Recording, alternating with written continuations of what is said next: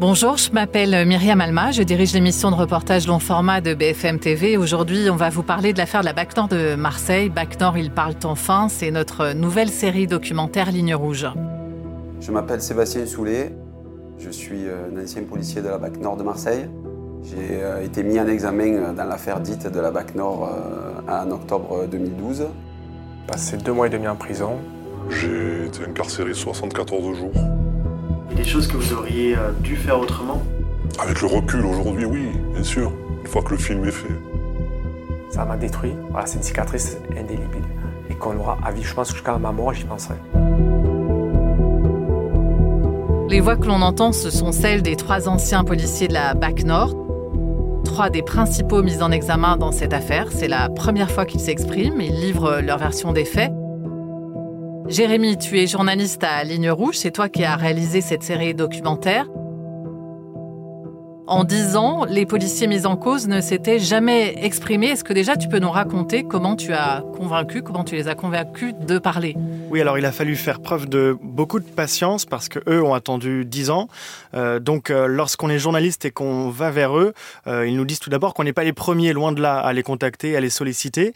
Certains ont tout de suite fermé la porte, m'ont dit qu'ils n'étaient pas intéressés. D'autres ont accepté d'échanger avec moi d'abord par téléphone et puis de me rencontrer. Alors pour ça, eh ben, c'est tout simple. hein. Je suis descendu à Marseille parce que nous on est basé à Paris, mais donc je suis descendu à Marseille euh, passer une semaine sans caméra euh, dans l'objectif de les rencontrer, de leur présenter notre euh, projet. Notre projet c'était une, une série de trois épisodes sans commentaire, donc sans voix off qui vient euh, ponctuer les, les interventions des personnages.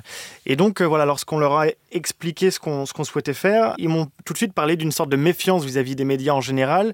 Et en particulier de, de BFM parfois, qui peut être un frein. euh, Voilà, parce que la chaîne avait beaucoup couvert l'affaire euh, au moment de son éclatement en 2012. Donc, ils en gardent un souvenir euh, amer. Donc, il a fallu euh, effectivement faire un travail de pédagogie aussi. On n'était pas là ni pour leur offrir une tribune, mais surtout pas non plus pour les enfoncer de nouveau dans l'enfer qu'ils ont vécu pendant ces dix années. Donc, voilà, il a fallu leur dire que je venais, on n'est jamais objectif, mais en tout cas avec un esprit de faire un travail qui soit nouveau, c'est-à-dire porter à l'écran leurs paroles, leurs témoignages, ce qu'ils n'avaient encore jamais fait. 2 octobre, je me rappelle comme c'était hier. quoi. C'était le matin, c'était autour de 9h en fait. euh, Lorsqu'ils sont venus, ils ont déclenché leur opération et ils sont venus tous. Enfin, moi, ils sont venus me chercher chez moi. Ça a sonné et j'ai entendu, c'est la police.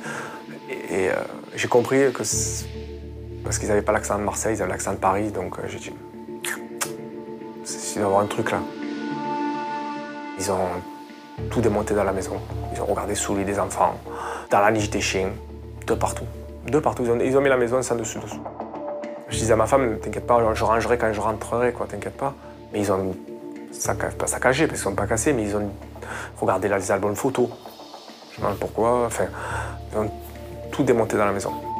Donc ils ont tapé, ils ont dit voilà, ils vous sortent le, le fameux discours que tout le monde entend, hein, vous, êtes, euh, vous êtes placé en garde à vue. Je pense qu'ils cherchaient des stupéfiants, donc euh, il y avait le chien qui était là, donc eux, ils ont fouillé mes affaires, ils ont fouillé mon sac euh, avec lequel j'allais au travail, ils ont fouillé la voiture.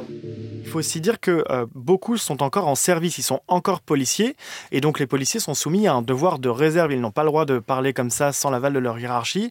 Donc c'était un frein supplémentaire à leur prise de parole. Alors, tu disais, ça a été long. Tu as commencé à travailler sur le sujet au mois de mai, euh, mai 2022. Est-ce que tu peux nous rappeler déjà pourquoi on a choisi de consacrer un numéro de Ligne Rouge à cette affaire? Alors c'est vrai qu'on est dix ans après son éclatement, on est euh, en mai 2022, il y a déjà eu un premier procès, il a eu lieu en avril 2021, il y a eu 11, cana- 11 condamnations avec des peines de prison avec sursis et 7 relax, mais surtout il y a un deuxième procès en appel qui doit avoir lieu en septembre, et donc on, on décide ensemble que ce serait intéressant de diffuser cette série documentaire à l'occasion euh, du début du procès. Oui, on se dit que ça va nous faire un élément de, de lancement, que ça va justifier ce, ce documentaire. Sauf que patatras, c'est vraiment une surprise. Ce procès est annulé. On est au mois de, de juin, à la fin du mois de juin. Je suis euh, à Marseille, justement, en pleine interview.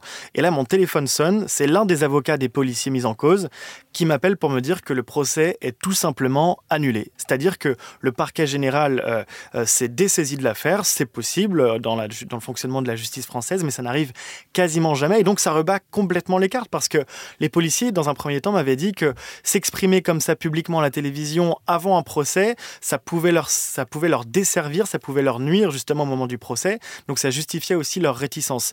Là, ça relance complètement les donc je reprends contact avec eux, je leur euh, repropose de témoigner, et là, effectivement, je sens que certains ont envie de parler parce que cette affaire, elle les a euh, meurtris, on le comprend bien dans la, dans la série documentaire, mais euh, aujourd'hui, ils ont aussi envie de, eh bien, de livrer leur version des faits. Ils l'ont encore jamais fait par réticence, par méfiance, mais je sens que certains ont cette envie-là. Et là, on est après le procès, donc ça devient possible. Mais on s'aperçoit aussi qu'il y a un autre obstacle, c'est un peu le, le, droit à l'oubli, c'est qu'ils ont en fait envie de tourner la page. Voilà, c'est aussi ça. C'est-à-dire que là, ça y est, euh, il y a une vérité judiciaire, l'affaire est jugée, il y aura plus de procès. Donc certains me disent, bon, c'est bien gentil de nous proposer de parler, mais nous, ça y est, cette affaire, elle, est derrière nous, on veut passer à autre chose, aller de l'avant. Donc il a fallu aussi leur expliquer, enfin en tout cas c'était mon argument, que dans dans, pour le grand public, en fait, euh, c'est une affaire de ripou, que malgré la décision de justice qui leur est plutôt favorable, ils sont restés aux yeux du grand public avec cette étiquette de ripou, et que donc euh, ce documentaire qui revient sur toute l'affaire et qui leur donne la parole, et qui permet aussi de montrer qu'ils ne sont pas les ripoux qu'on a bien voulu dire au début, et eh bien ce documentaire, c'est aussi l'occasion pour eux de retrouver leur honneur. Et c'est ça aussi, euh, c'est à cet argument-là qu'ils ont été sensibles. Aujourd'hui, euh, je suis euh, policier en fonction. Même si la flamme est, on va pas dire qu'elle est éteinte, non, une partie, une partie qui c'est sûr, on a perdu, perdu, une partie de soi, mais on se dit finalement, on peut être utile encore à la société. on essaie de se remotiver et puis de surmonter tout ça. Ma vie a quand même continué, j'ai fait quand même pas mal de choses, j'ai pas mal changé aussi puisque maintenant j'ai fonction syndicale. Je prends du plaisir à défendre mes collègues, mais il y aura un avant et un après euh, Bac Nord. Vous êtes entaché à vie. Hein. Vous avez cette étiquette à vie. Hein. J'ai dit, ben, je veux bien passer le concours d'infirmier parce que c'est un métier assez polyvalent et euh, où, qui n'est pas si éloigné que ça que du métier de policier, où on est quand même en contact avec euh, la population et on, est utile. Pour moi, ça a été salvateur. Là, on va dire ça a été une seconde naissance pour moi. Donc ils finissent par te donner un accord de principe, mais c'est pas si simple. C'est pas simple. Il y a encore une fois beaucoup de méfiance. Ils me demandent par exemple qui sont les autres intervenants euh, du reportage. Ça peut arriver hein, souvent dans nos, dans nos enquêtes, dans nos reportages, qu'on nous pose ce genre de questions. Et là, quand je leur répondais eh bien que je faisais aussi intervenir des accusateurs, des personnes qui étaient de l'autre côté, ça, euh, voilà, ça les irritait. Ils me disaient ah mais tu, tu vas en fait euh, rouvrir le, rouvrir le débat, reposer la question de savoir si on est des ripoux ou pas, alors que la justice a dit non. Tu as eu plusieurs rendez-vous qui ont été annulés euh, pour ces raisons-là. À l'été 2022, euh, tu te souviens, euh, je t'appelle, donc on est, c'est la période de vacances de Ligne Rouge. Moi, j'étais sur le point de me rendre à Marseille pour faire une interview et je t'appelle pour te dire qu'ils m'ont annulé au dernier moment parce que l'un d'entre eux avait changé d'avis et comme c'est quand même un groupe assez soudé, hein, en disant ils ont appris aussi à, réfléchir entre eux, ils prennent les décisions souvent entre eux, et bien là, ça a fait un effet domino qui nous a été complètement défavorable. Ils se sont tous ravisés et donc moi, je ne suis pas monté dans ce train. Oui, on se disait d'ailleurs, on s'est posé la question, est-ce qu'on continue? Est-ce qu'on va réussir à faire ce sujet? Et puis finalement, à la rentrée, tu as, repris les choses en main. Qu'est-ce qui fait que tu as réussi à reprendre contact avec eux et à finalement les convaincre à nouveau? Après ces longues semaines de silence, euh, l'un d'eux accepte de me prendre au téléphone et m'explique enfin pourquoi il s'était ravisé. Donc je comprends. Donc là, c'est encore une fois un travail de pédagogie et de transparence parce que s'il n'y a pas de lien de confiance, il n'y a pas de documentaire. C'est-à-dire que on leur a fait toutes les propositions en disant ils ont vu le succès qu'a eu le film Back Nord aussi, 2 millions d'entrées euh, au cinéma. Donc ils savent qu'il y a une appétence de la part des journalistes, mais ils ne veulent pas confier leur parole à n'importe qui.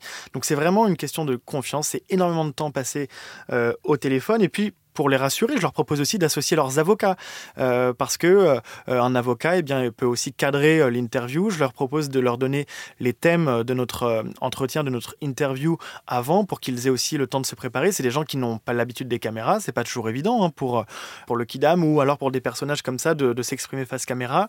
Et c'est vrai qu'ils étaient rassurés quand je leur ai proposé de leur expliquer un petit peu sur quoi notre interview allait porter. Est-ce que certains peuvent se poser la question, est-ce qu'on peut demander de l'argent dans ce type de, documentaire pour obtenir ce type de témoignage? Est-ce que ça arrive qu'on demande de l'argent? Alors, c'est pas une question tabou. moi, ça m'est déjà arrivé dans d'autres reportages qu'on me demande de l'argent. les gens ont conscience parfois de la valeur de ce qu'ils donnent lorsqu'ils s'expriment à notre caméra et donc certains peuvent nous demander de l'argent. En l'occurrence, dans cette affaire-là, ça n'est pas arrivé du tout. On est vraiment sur... ce sont des hommes blessés qui cherchent à retrouver leur honneur et donc ils ont beaucoup plus euh, euh, à cœur de effectivement euh, être réhabilités, retrouver leur honneur que gagner de l'argent. Ils ont tellement perdu dans cette affaire. Il y a eu des divorces, il y a eu des, des, des, policiers qui ont perdu leur statut de policier.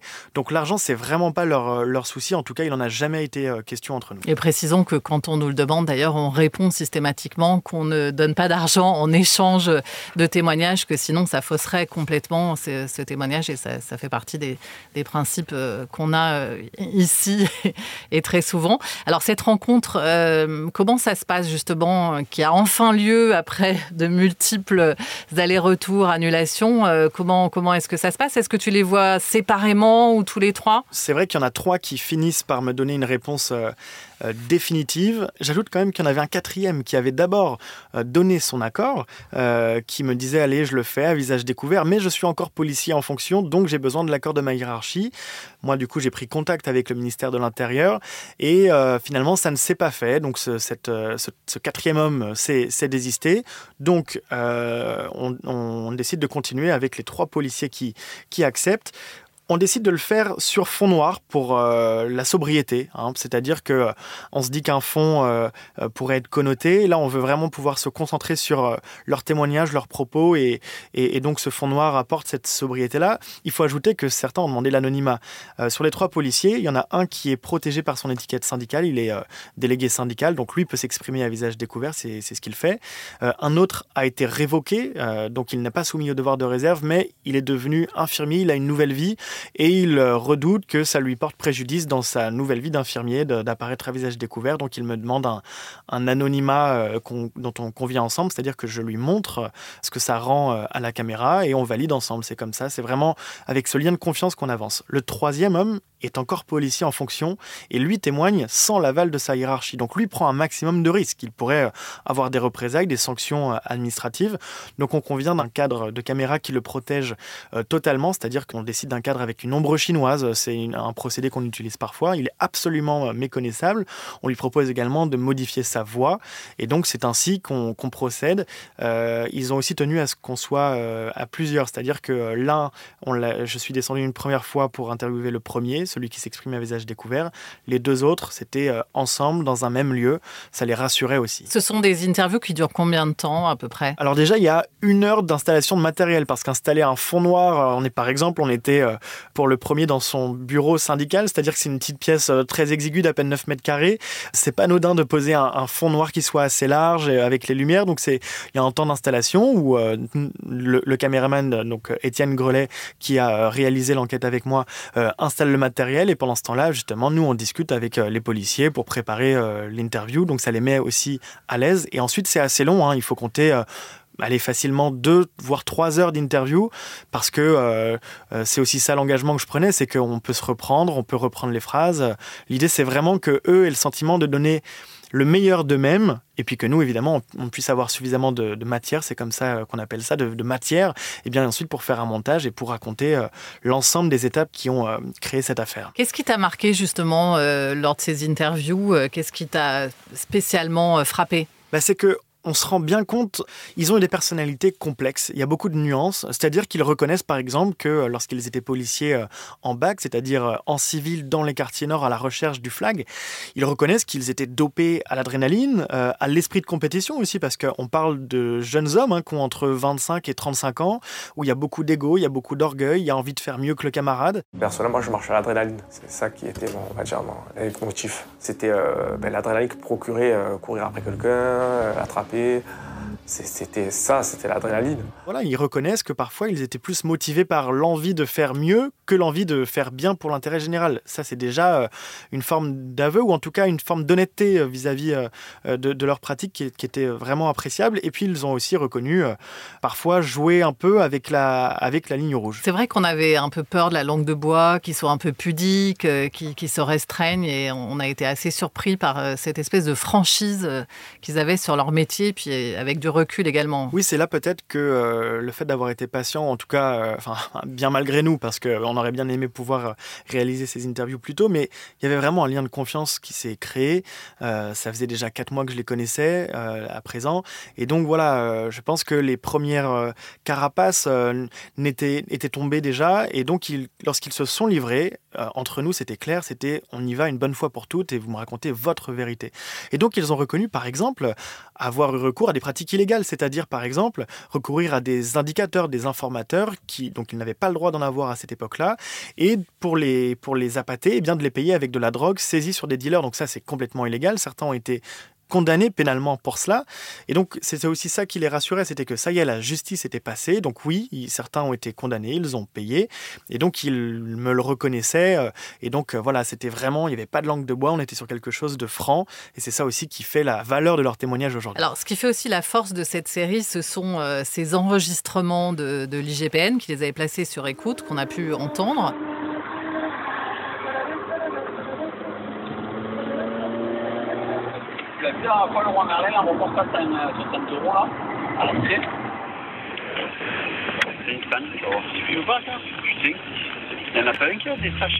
Dans les voitures de, ces policiers de la BAC, et c'est ça qui est fort, c'est qu'on a l'impression d'être avec eux en voiture. Oui, c'est vrai que c'est la première fois qu'on entend euh, ces écoutes. En dix ans, jamais elles n'ont été diffusées, sauf au procès en avril 2021, puisqu'elles sont au cœur de l'enquête, elles sont diffusées dans la salle d'audience. Et là, ce que me racontent les policiers, c'est que euh, lorsqu'elles étaient diffusées, eh bien, on n'entendait rien, parce que ces écoutes, elles proviennent de micros placés sous les volants des voitures, donc c'est-à-dire juste à côté du moteur, donc il y a beaucoup de bruit. Les policiers roulaient souvent avec les fenêtres ouvertes, avec la radio, ils se parlaient, euh, euh, ils avaient des conversations parfois plusieurs en même temps. Donc c'est vrai que sur les écoutes, on l'entend dans le documentaire, on entend parfois pas grand-chose, et il y a même eu des erreurs d'interprétation des enquêteurs de l'IGPN parce qu'ils retranscrivaient eux-mêmes parfois à la main ce qu'ils entendaient. il y a eu des erreurs d'interprétation majeures qui se sont ensuite retournées contre les enquêteurs eux-mêmes. Oui, c'est ça qui a permis de, dégonfler euh, l'affaire. Est-ce que ces écoutes, euh, c'est quelque chose de, public qu'on trouve facilement? Alors non, le dossier d'instruction, donc dans chaque affaire, il y a un dossier d'instruction qui est une version papier. Lui, j'ai pu me le procurer assez facilement parce que l'affaire, elle a été jugée, mais ces écoutes, elles n'en faisaient pas partie. Et c'est vrai que euh, euh, c'était assez difficile de me les procurer. Il y avait peu de personnes qui les avaient. Alors évidemment, on, ne, dévoile pas nos sources, mais je peux vous dire qu'il a fallu être euh, patient et ça a été un travail de fourmi pour les retrouver. C'est ce qui fait effectivement l'intérêt aussi de cette série documentaire dix ans après, c'est que on entend les policiers s'exprimer au quotidien avec leur vocabulaire parfois très fleuri. on entend des choses, c'est vrai, qui prêtent, qui alertent l'oreille. On entend par exemple, bon, vous le découvrirez dans, dans le reportage, mais on entend un policier qui cherche à blanchir de l'argent et sans vous révéler de ce dont il s'agit, on s'aperçoit finalement que ce n'était pas si simple que ça. On ne dévoile pas nos sources, c'est euh, très important parce que c'est une manière aussi de les, protéger et qu'elles puissent nous, nous parler. Euh, ça fait partie de notre métier. Quand est-ce qu'on s'est dit, Jérémy, euh, qu'on avait assez pour raconter cette histoire? Bah, Quand on a recueilli les, témoignages des policiers, quand on a pu les, les mettre en image aussi, c'est-à-dire que lorsqu'ils euh, euh, racontent des événements très particuliers, comme par exemple ce jour où, ils sont arrêtés par les policiers de l'IGPN, eh bien nous on a fait un travail de mise en image, c'est-à-dire qu'on est allé faire des images au ralenti avec Étienne Grelet dans une maison pour illustrer eh bien, ce moment où les policiers sont, sont arrêtés. On pense que c'est important aussi parce qu'on est évidemment dans un format télévisuel et donc l'idée c'était de mettre en image, de ponctuer par l'image ces témoignages-là pour les mettre davantage en valeur donc, c'est-à-dire qu'en en septembre 2022, donc on est à peu près voilà cinq mois après euh, le, début de, l'enquête, on, a on est passé à la phase de montage. Et donc là, c'est un mois et demi euh, enfermé dans une, dans une petite salle noire avec euh, une monteuse, Elodie Noiret, et avec qui j'ai eh bien découpé les interviews. Et puis avec toi aussi, on a choisi ensemble comment on allait structurer cette série documentaire pour qu'elle soit intéressante et, que chaque épisode raconte une histoire et nous donne envie d'aller voir le suivant. C'est aussi l'intérêt de la série. Il a fallu aussi donner la parole à, tous les protagonistes. Évidemment, il n'y avait pas que les, policiers pour avoir une idée complète de, de ce qui s'était passé, ce qui prend du temps aussi. Oui, voilà, on se souvient du film Back North qui avait fait polémique pour être trop du côté des policiers, les héroïser. Nous, on voulait faire un travail journalistique, conscient qu'on pourrait être comparé au film. Donc on s'est vraiment attaché à aller chercher aussi des témoignages du côté des accusations. Donc on est allé retrouver le premier lanceur d'alerte qui a dénoncé les pratiques de la BAC Nord. On a interrogé aussi des responsables de la police marseillaise euh, en poste à l'époque, euh, le préfet. Bref, toute une galerie de personnages qui sont au cœur de l'enquête et qui nous permettent de raconter cette histoire avec euh, tous les points de vue et donc sans voix off puisqu'on a tous les, on a l'essentiel des intervenants qui nous racontent ce qu'ils ont vécu à la première personne. Ça a pris combien de temps au total pour qu'on ait une idée de combien de temps il faut pour réaliser une, série comme ça? Ben, On a commencé en mai 2022 et donc la diffusion, euh, euh, c'est début janvier 2023. Donc euh, ça fait quand même plus de, plus de 7 mois. voilà, 3-4 mois d'enquête et de tournage, et puis un mois et demi de, montage avec Elodie Noiret pour eh bien, tout mettre en, en image et que cette histoire fasse finalement 70 minutes, hein, 3 épisodes de 23 minutes. Ensuite, il y a la, diffusion euh, du sujet. C'est un moment quand même important, euh, surtout quand on a tissé des liens comme ça avec euh, des, des, personnes pour qui il y a un enjeu. comment ça se passe? Comment est-ce qu'on les accompagne? Est-ce qu'on est toujours en lien avec eux? Oui, c'est vrai que bon, vraiment avec eux, ça a été, on ne pouvait pas faire sans la c'est des policiers qui, c'est des hommes qui fonctionnent à l'affect. Hein. Certains sont beaucoup plus pragmatiques. Eux, c'était vraiment une relation de confiance qu'ils cherchaient. Et donc, c'est celle qu'on a eue euh, tout le long. C'est-à-dire que euh, dès qu'ils avaient des questions, euh, eh bien, je leur répondais. Dès qu'ils avaient des inquiétudes, on en parlait ensemble. Il, fallait être transparent, non pas parce que j'étais là pour leur donner une tribune, mais parce que c'était, ils me faisaient confiance. Moi, je trouve que c'est normal aussi dans notre travail, eh bien, de, respecter comme ça une sorte de, lien de confiance avec les, les personnes qui nous donnent leur témoignage. Et donc, c'est vrai que les quelques jours juste avant la diffusion, il y avait peut-être une. Oui, il y a eu une montée d'angoisse euh, pour eux. Hein. Ils, avaient peur tout simplement qu'on relance le débat, que cette étiquette de ripou revienne euh, à nouveau au milieu du, visage. Donc voilà, il fallait. Euh, c'était beaucoup de temps au téléphone, hein, tout simplement. Moi, là, j'étais déjà à Paris, ils sont à Marseille et dans les environs. Donc, c'est essentiellement au téléphone qu'on échange. Il faut dire aussi qu'ils peuvent eux-mêmes annuler à tout moment leur, leur, participation. Il y a aussi cet enjeu-là, de pouvoir l'annuler et, et de compromettre diffusion. Voilà, on ne peut jamais faire un travail contre euh, des, personnes qui interviennent dedans. Euh, elles nous font confiance, elles nous donnent leur accord pour euh, montrer leur image et, donc donner à l'écran leur, parole. Il s'agit de le maintenir jusqu'à la diffusion et, même, j'allais dire, après la diffusion. C'est assez important. Donc vraiment, il y a eu ce, temps d'échange et, et, je peux vous dire que les quelques heures avant la diffusion, je les ai passées au téléphone avec, avec ces policiers-là qui, effectivement, voilà, étaient inquiets. Nous aussi, à BFM TV, on, on met en avant nos, reportages. Donc il y a eu de la promotion, c'est-à-dire qu'on voyait les, des extraits, donc ils avaient déjà des premiers aperçus, des gens leur en parlent, c'est normal. Donc ils ne l'avaient pas vu avant, faut peut-être le préciser. Oui, euh. oui c'est vrai que c'est un principe hein, journalistique qu'on applique euh, tout le temps, sauf parfois de rares exceptions quand il y a des, choses qu'on doit flouter, quand, il y a des visionnages techniques, mais c'est très rare et c'est vraiment quand il s'agit de la sécurité euh, physique des personnes. Là, en l'occurrence, ils m'avaient fait confiance, donc effectivement, je me suis, je leur ai, je les avais, je les avais prévenus qu'il ne s'agissait pas de leur montrer avant. Donc, euh, c'est un lien de confiance, c'est-à-dire qu'ils prennent un risque et là, visiblement, euh, je les ai eus après la diffusion. Ils ne regrettent pas parce que euh, les retours qu'ils ont euh, de la part de leurs proches sont bons. Et puis surtout, ce qu'ils me disent, c'est que ça reflète la réalité. Donc ça, pour nous, c'est le plus important. C'est-à-dire que nous, c'est du journalisme. On a beau faire de la reconstitution, on a beau faire de la mise en, image, ça reste avant tout un objet journalistique qui se veut donc fidèle à la réalité. Et, je vais te dire, juste après la diffusion, j'ai eu l'appel du procureur de, de la République qui a requis contre ces policiers-là. Donc quelqu'un qui était plutôt de l'autre côté. Hein. il a requis des peines plus, plus lourdes que ce qu'ils ont obtenu. Et il m'a dit que ce travail-là, il, le trouvait très fidèle à la réalité. Là, pour nous, c'est on a tout gagné quand à la fois euh, les, policiers et le procureur de, l'autre côté trouvent que c'est euh, équilibré et nuancé. C'est pour nous euh, assez important. Merci Jérémy. Vous pouvez retrouver notre série Bac Nord, Il parle enfin sur RMC BFM Play et ce podcast sur toutes les plateformes de streaming.